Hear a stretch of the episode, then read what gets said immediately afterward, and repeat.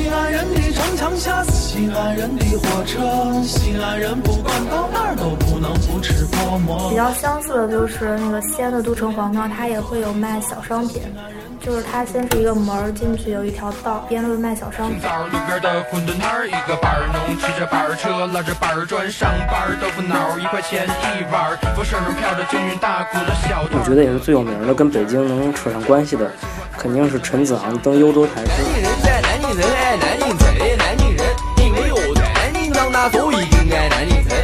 他是现在南京的六合人，六合还专门有一条巷叫专诸巷。听众朋友们，大家好，欢迎收听新一期的《西京北京在南京》，我是萨萨，我是十四，我是 March，很高兴呢又跟大家见面了。在今天的节目之前呢，各位听众如果有什么想说的话，可以通过评论、留言、私信的方式，在各个平台。我之前说的平台可能有点省略，我现在把我们节目所有的平台都给大家捋一遍。我们节目在荔枝 FM、喜马拉雅 FM、蜻蜓 FM，还有苹果 Podcast 平台、网易云音乐上面都有我们的节目。那我们现在来聊聊今天的主题。我们今天的城市部分来跟大家聊一聊三个城市的行政区划。我们也是按照每个城市来一个区这样的顺序来。而天文部分，我们来跟大家聊一聊科学家最近发现的一个 神秘的脉冲信号。呃，音乐部分我们来跟大家聊一聊马勒的第四交响曲。电影部分我们来跟大家聊一聊一部不能称作是电影的电影，嗯，最近比较火热的《绝技》。那我们现在来聊聊城市。我们这一期城市的主题是讲讲三个城市的行政区划。那我们按照每个城市一个区这样的顺序来。不过咱们先来个概述。那先让十四来聊聊西安的行政区划。西安现在经常说的是九区四县，但是我查了一下，就是有个一五年的一个呃网站上写的是，在一五年国务院把那个高陵县划成了高陵区，所以讲道理应该是十个区三个县。嗯，反正不管怎么说，都是这几个地方。区大区一共有新城区、碑林区、莲湖区、雁塔区、未央区、灞桥区、阎良区、临潼区，还有就是加上那个新的高陵区。然后县就是周围的三个县：周至县、蓝田县和户县。嗯，大概就是这这这几个。然后，当然这这就是肯定是有变化的。好像最开始的时候，西安建国的刚建国的时候还被划成了一个直辖市。然后后来又改为了省，就是一个省会。然后近几年就看很多地方都要都说要把西安再整重新整为一个直辖市，但是也不太可能。觉得现在这样也挺好的。然后就是解放初期的时候，西安一共是十二个区，然后其中城区是八个，然后郊区是四个。然后后来又把这十二个区整成了九个区。然后，其中新城区、碑林区、莲湖区、雁塔区这些，还有未央区这些都这些都没有，大概没有变。然后就以前会有那个什么长乐区、草滩区这些，但是现在都没有了。然后后来就这样变呀变呀，然后又把新的加入西安，然后又把没事儿又把这个就是加入西安，然后又变回去，再加入西安，反正就是这样子变了很多年，最终到。到二零零几年了，最后才终于确定为现在的九区四县。嗯，大概就是这样子。嗯，那好，那我来讲讲南京的行政区划，因为我本人也不是南京人，所以对行政区划也只能念念一念书。南京的行政区划它其实有十一个市的辖区，然后包括玄武区、秦淮区、建邺区、中。鼓楼区、浦口区、六合区、栖霞区、雨花台区、江宁区、溧水区和高淳区，然后这些区域也有的在城中，有的在城外。然后至于，嗯，区划的变迁，我觉得南京的区划变迁是比较少的，尤其是不像西安那么。多那么丰富的变迁，其实我们最熟悉也是离我们最近的，应该就是零六年那一次秦淮区和白下区两个区合并，合并为现在的大的秦淮区，这可能是，呃，最为大家熟知的一个大的变迁吧。那北京让马师来谈一谈。北京谈到变迁就长了。北京最早以前呢，就分两块儿，一边叫宛平县，一边叫大兴县。宛平县就是我看啊，宛平县呢，从中轴线一切，北京的中轴线一切啊，这西边的呢都叫宛，几乎全算宛平县，东边都叫大清，都叫大兴县。这两个地名的年头其实很长的。宛平当时据说是从辽朝就开始有，大兴从秦可能就有了。嗯，就他们两个一直是作为这个就在北京城的这个名字，他们当时是一直作为北京的一个划分吧。但是当时北京可能都不叫北京了。可是这两个地名，现在大兴这个地名还在，宛平这个县已经从这个北京现代行政区划上消失了。因为我在听很多有关清朝的之类的史志啊、野史啊、民间传说故事啊，都有经常会提到这两个县。对，宛平毕竟宛平城卢沟桥嘛那边，嗯，就是这个名字还是都是耳熟能详嘛。但是你说放到扔到区划里，这个我我其实之前也确实是不知道。然后是从晚清的时间开始呢，北京开始设区。当时社区的名字呢，当时最开始应该是设了四十六个区。我的天，当时这个区反正因为设了这么多区，就就瞎设的嘛，所以就又拆啊，又又合并啊，就来来去去好多年，最后终于变成了二十个区。还这是这二十个区的名字分别就是什么中一区、中二区，就是它以这个方位和一二三四来排出来进行一个组合的这一列名字，所以没什么意思，也没什么能讲的。每个区分得中二区比较细。对，所以就讲到中二区就不讲了，底下就没有这么大的笑点。之后呢，等到这个北京不是首都的时候，变成北平的时候，他就又把这个区改来改去，又改了，变成了十一个区。这十一个区呢，还是像之前那样命名，什么内一区、内二区，也是按照它在北京城的整体方位，然后进行一个编号，就是为了管理方便。嗯，直到这个解放后呀，慢慢的就开始了把这些区的名字跟地名儿有了联系，就出现了这个东单区、西单区、东四区、西四区、前门区、崇文区、宣武区、东郊区、南苑区、丰台区、海淀区、石景山区和门头沟区。这时候有好多名字大家都已经熟悉了。现在北北京城的这个城市规划，这个这个行政区划里面是有这些的。嗯。然后慢慢之后呢，这些名字就再改、再改、改来改去、改来改去的，就最后就到了一个我们现在比较熟悉的，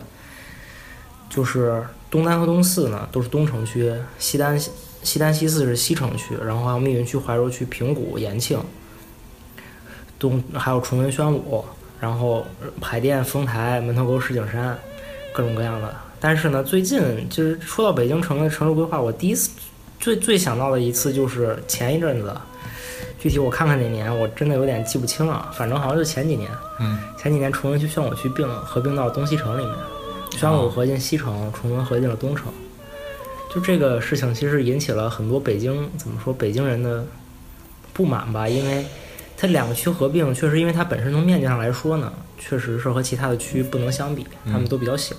然后包括经济啊什么的，可能合到一起对他们经济发展也有帮助。但是最后就是北京纠结什么？纠结这个名字，因为东城和西城这俩名字就哎一点也不好听，也没什么意思。崇文、宣武两个北京城城门的名字，然后还象征着这个，你像崇文、宣武听着就有文化呀，然后把这俩名字给抹了呢，我觉得大家所不能接受的。但是不说说是这么说啊，这这事情过去了就这么过去了，所以现在北京城也就没了这两个区，也就是东城区、西城区、丰台区、海淀区。石景山区、大兴区，然后什么密云、门头沟、房山、延庆、平谷，就这个，他他们有些什么区和县之间还换来换去的，这个我也不是特别清楚，反正就来来回回的，就那些远郊区、远郊区县，就他们的具体的一个行政的等级是区还是县，这个也在一段时间里是经常变更，所以大概就这样。嗯好的，那我们现在逐个来谈一谈吧。那其实这到了这个环节里，北京可能就很有意思，因为北京是个直辖市嘛，它跟我们西安和南京其实是两个完全是两个规模，又加上是首都，所以可能它每个区的面积都很大，而且可能会覆盖范围更广一些。那每每个区来分别讲一讲，那从西安开始吧，十四。我先讲我最熟悉的吧，就是莲湖区。莲湖区它，因为就是我主要就活动在这这块儿，就是。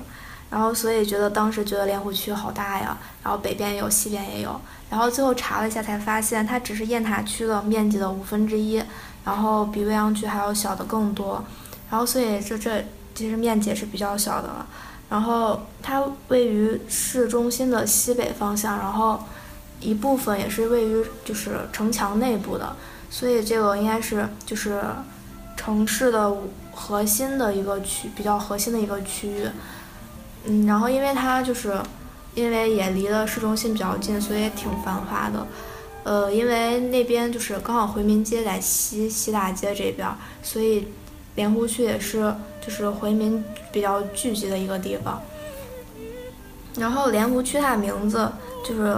其实西安每个区的名字应该都跟它这个地方一个比较有名的一个呃景点有关吧。然后莲湖区它的那个名字由来就是莲湖公园，然后莲湖公园其实是明代传承下来的，是明代秦王的合院。然后现在就变成了莲湖公园，其实那个公园挺小的，但是因为有大片的莲莲花，然后还是没有什么人去吧，感觉。还有，啊，那刚才讲的莲湖区其实非常相近的，就是南京在西北方向的鼓楼区，其实和莲湖区有点像，因为它的面积也是南京在几个区里也是比较小的了，而且因为鼓楼区它也位于城的西北方向，而且听这个名字其实就知道了，因为南京的鼓楼也就是在嗯三呃一号线鼓楼那一站那一块儿，所以。鼓楼区也包含了我们熟知的一些很有名的一些带地名的路，山西路、云南路、陕西路，呃，还有一北京北京东路是不是在鼓楼区？嗯不，那那个一部分一部分在，哦，所以其实鼓楼区一就是这样一个，而且它在民国时期其实是颐和老使馆区也在那里，所以其实是一个高档的。比较高档的一个建筑群吧，然后现在的话，其实也是市中心非常繁华，然后大家熟知的一些，比如说紫峰大厦呀之类的东西，都在那的附近，所以说鼓楼区也是城中心一个比较袖珍但比较精致的一个区。那北京，北京的话，其实你刚才说到北京的面积大，就是感觉起来北京城城其实是已经挺大，但是城市的大跟北京本身的大还不是不在一个数量级上。因为如果仔细看地图的话，北京的这个中就算是能跟城区挨边儿的朝阳区、东西城、海淀、石景山和丰台这一圈包着的，这一块儿是城。但是你就发现这些东西加一块儿，至多是跟两个最小的远郊区一边儿大。嗯，然后大的远郊区一个比他们加一块儿全还还大，所以北京的面积其实这么堆出来，因为它远郊区也很多。刚才没念全，我还是觉得应该补一下。远远郊区还有这个门头沟、房山、通州、顺义、昌平、大兴、怀柔、平谷和延庆、密云。所以你想想，这个等于北京城的面积，它就这么就大了起来。所以其实我在北京城的活动范围这样比起来，是北京城很小的一部分。虽然是它能地铁覆盖到了大部分，所以北京城很多地方也是，哎，我也说不了太多的，因为毕竟没有没没怎么去过，也不怎么好去吧。要是说，那你都说了城市面积最小的一个区，那北京就是东城和西城，挑一个挑东城吧。东城区顾名思义就是北京城的东边儿，也就是老北京那个四九城，那个那是什么形？凸字形的一个对，一个城的东边那部分就是东城区。东城区现在也是算是北京区最繁华的地方之一了，但是因为北京城整个就是我只说城区啊，它东边是比较繁华的，因为像从崇文门、东单这边就老的商业区，到之后国贸，当然国贸那边就到朝阳区了，等于整个东边它是比明显是要比北京城的西边繁华很多的。东城区也是因为这个，它占了北京城包就东单、西单、崇东单、崇文门、东四这一这一条线儿，雍和宫那边，所以东城整个是一个比较繁华的地段，而且要说文化底蕴，其实东西城是差不多的，因为他们把北京城就给分了。北京城其实如果不讨论商业因素的话，它其实繁华就是从文化上来说是可能差不了太多的两两两半儿，一半儿可能更现代一些，一半儿稍微没那么现代吧，差不多这样。东城其他的，因为我平常在东城活动的并不是很多，因为我以前是住西边的，所以大概就这样吧。那先再来一个，其实莲湖区并不是最小的区，然后说一个比它更小的区，是叫新城区，然后也是位于市中心，它是在市中心的东北部，所以跟莲湖区还是挨着的。以前我妈给我讲过一个笑话，就是说她在亲眼目睹一件事，她在那个莲湖区和新城区的交界的马路上，然后看到一个摆地摊儿的一个人，因为就是城管肯定是不让摆的嘛，所以就是当城管来的时候，如果是莲湖区的城管来检查的话，他就去新城区的那那块儿摆；如果是新城区的城管来的话，他就去莲湖区的那那边儿摆。然后所以就是这个，你就发现它，它这个城市它这个行政区划，它其实是跟管理啊，包括财政各个都都有很密切的关系。这部分呢，就管这部分的这部分人就管这部分的事儿。所以也就是说，北京之前，你像东东西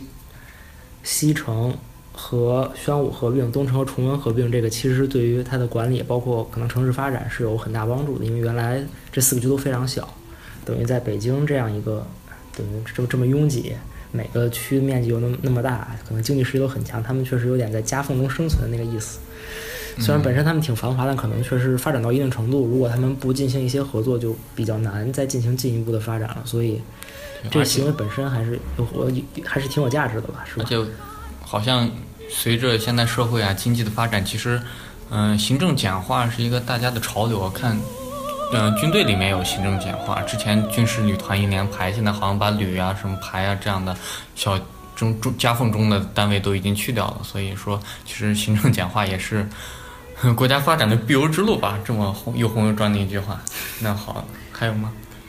呃，然后再讲讲它名字，因为新城区就有一个新城广场，是在刚好在省省政府的对面。然后以前就以为那个新城区的名字是由这个广场名字由来的，但是现在可能发现可能并不是这样子，因为新城区原原名叫王，新城原名叫王城，它是明就是那个朱元璋次子朱爽的那个秦王府的所在地。然后清清朝的时候把这个名王城改为改为了满城，然后再后来又把这个满城改为了红城。呃，后来那个省政府，省政府刚开始是在北院门，然后后来搬到了那个搬到现在这个省政府的地方之后，就把红城又改为了新城，所以名字应该是这么来的。然后又因为新城区它位于也是位于市中心，一半是在城墙里面，一半是在城墙外面，所以这也是西安三个老城区之一，也是西安五个核心的城区之一。呃，西安三个老城区就包括刚才说的莲湖区，还有碑呃新城区，还有一个碑林区。这三个因为是老城区，所以面积都是非常非常小的。嗯，好的呢，我也来讲一个南京的区。刚才讲了鼓楼区，那我现在来讲个玄武区。顾名思义，其实玄武区就是因为它里面有玄武湖。就发现很神奇的一件事情，就是地铁三号站其实是过玄武湖的。然后那天我在坐的时候，看地图发现自己在水里，但是周围又看不到外面，所以我才发现我们可能走的是玄武湖地下的一个通道。地铁走在玄武湖水下，而且其实。嗯，玄武湖前后的那三号线的两站，呃，南京林业大学新庄站和鸡鸣寺站，其实虽然是在玄武湖的两边，但其实距离也都是比较远。然后之前我骑行南京的时候，想沿着湖就在湖岸上骑，但结果发现其实离湖岸最近的一条正街都已经到了南京林业大学新庄站那样一个比较偏远的地方，所以说。其实玄武区包括玄武湖，还有鸡鸣寺，然后南京站之类的，嗯、地方吧。主要的就是包括这些，面积也不是非常的大，但是它是主城很重要的一部分。那北京，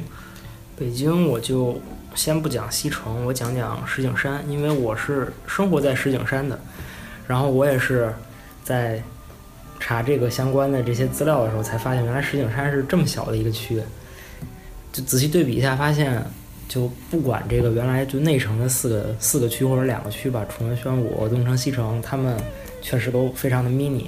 然后石景山就是除了他们以外最小的区了，比丰台、海淀都小好多，比朝阳也小好多。然后石景山因为这个名字本身听着就很大，但是事实上呢，它就只包括了燕山山脉的一小部分，应该是。是因为那小小小山脉就叫石景山吗？就石景山，我在查的时候，我还确实查了一下石景山这个名字到底是怎么来的。据说好像是有这么一座山，还是被被称为燕都的第一仙山，叫石景山。当然了，反正我是没去过石景山，现在也不知道石景山具体在哪儿，有各种各样的考证啊什么。但是可以知道的是，现在没有一座正经正儿八经的山可能叫石景山，可能是某个山上发生过相关的故事，还还有跟唐僧有关系的，我就不知道为什么他能跑到这边来。这西天取经不应该往这边走是吧？嗯，反正不知道是一个什么回事儿。但石景山这个名字就这样，因为我当时的中学是在石是在海淀，但是隔了一条街就是石景山，所以反正也是想到刚才那个奇怪的笑话。石景山除了它本身名字比较神奇，它还有一些名字很神奇的地名，比如它北地铁一号线有站有八角，就在石景山里面。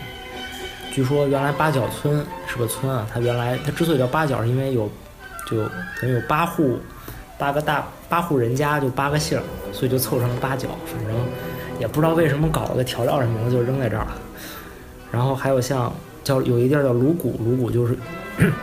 原来有姓鲁的人被封在这儿，然后当时叫鲁锅，反正传来传去，最后现在叫鲁谷了。有还有一个村叫石槽村，那个地方叫在叫石槽，现在那个地方其实就在我的中学边上。据说那个村是真有一口地地道道的大石槽，也不知道什么情况，反正好像还是个古物，什么石槽村的古物之就是什么重要的古物文物，但是我是没去过，然后我我不知道一个石槽作为一个古物能不能有什么考古价值，我感觉可能也真的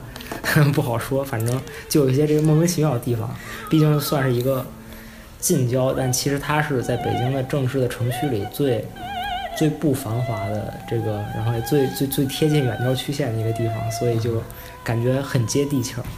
你刚才讲到了这个地名的东西，我就想起了一个笑话，这可能也没什么关系，就是讲，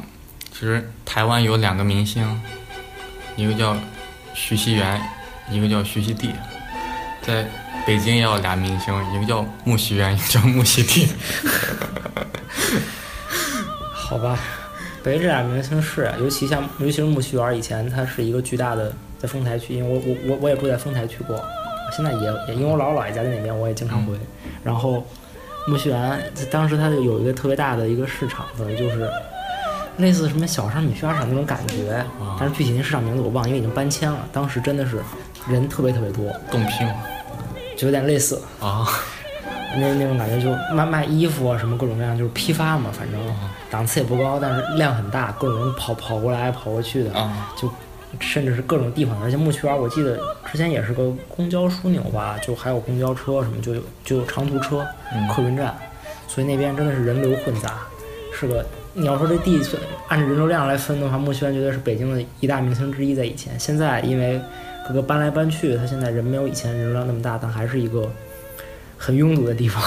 那木樨地呢？木樨地，木樨地就没有了。木樨地是首博的所在地，在木樨地地铁站那站边上是首都博物馆，所以可以想见，虽然人估计也挺多的，但是氛围完全是不一样的。至少博物馆不会像批发市场那么吵，对吧？